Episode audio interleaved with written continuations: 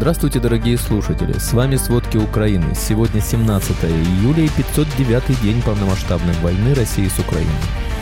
Пробка из машин, бегущих из Крыма россиян, выросла почти до 10 километров. Жители оккупированных территорий Запорожской области не могут получить лекарства без российского паспорта. Китай и Россия приступили к масштабным военным учениям в Японском море. Россиянам в 136 раз подняли плату за подключение к электросетям. Обо всем подробней.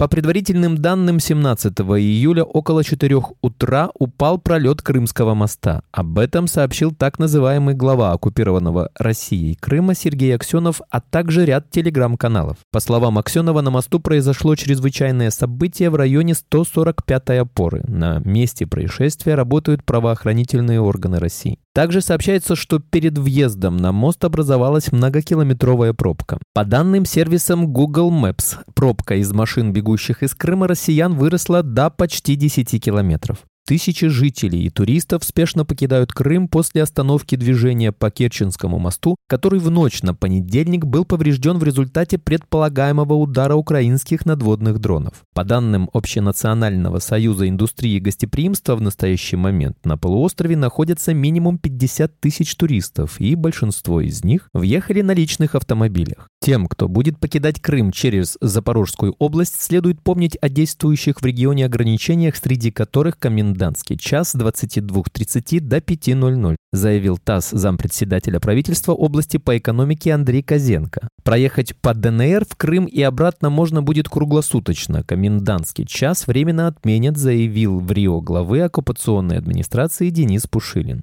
Жители временно оккупированных территорий Запорожской области, имеющие право на бесплатные или льготные лекарства, не могут получить их без российского паспорта. Об этом сообщает Центр национального сопротивления Украины. Отмечается, что таким образом россияне используют уязвимое положение украинских граждан, пытаются заставить жителей оккупированных территорий получать паспорта России. Также россияне угрожают бизнесу уголовной ответственностью за отказ сотрудничать.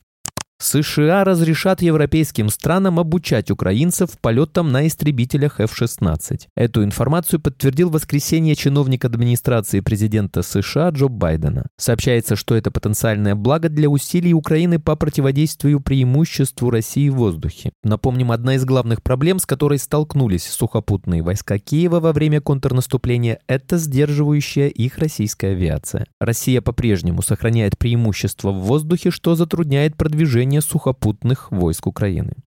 В воскресенье 16 июля российские войска нанесли авиаудар по Херсонской области. В результате удара травмы, несовместимые с жизнью, получила местная жительница. Данные о травмированных уточняются. По предварительным данным, удар был нанесен двумя управляемыми авиабомбами.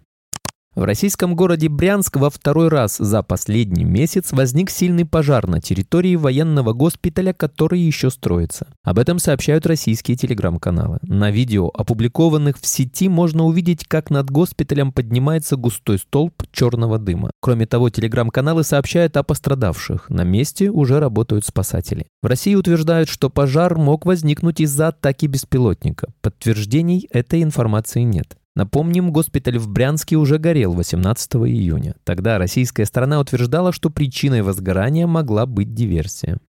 Вечером, в воскресенье 16 июля, российская армия ударила по Харькову. Об этом сообщил глава местной областной военной администрации Олег Синегубов в своем телеграм-канале. Отмечается, что профильные службы выехали на место взрывов. Информация о разрушениях и пострадавших уточняется. По данным местных телеграм-каналов, в городе были слышны взрывы.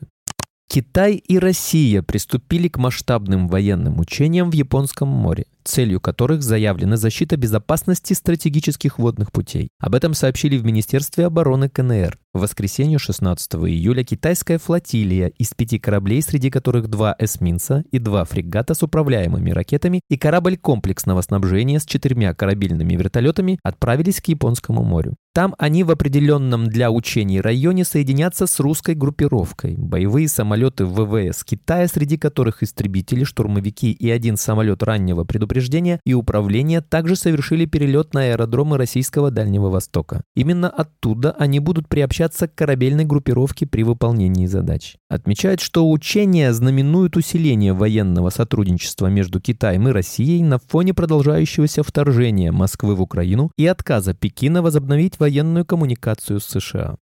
По состоянию на воскресенье 16 июля украинские военные имеют успехи на Бердянском направлении. Они продвинулись на расстояние более километра. Об этом сообщает пресс-секретарь сил обороны Таврического направления Валерий Шершень. Представитель ВСУ подчеркнул, что в направлении Бердянска продолжаются интенсивные бои. Украинские подразделения закрепляются на рубежах, проводят аэроразведку, разминируют территории и продолжают выполнять огневые задачи. Также Шершень добавил, что россияне продолжают штурмовать позиции ВСУ вблизи Авдеевки и Марьинки. За сутки россияне совершили 22 атаки, больше всего 15 атак в районе Марьинки.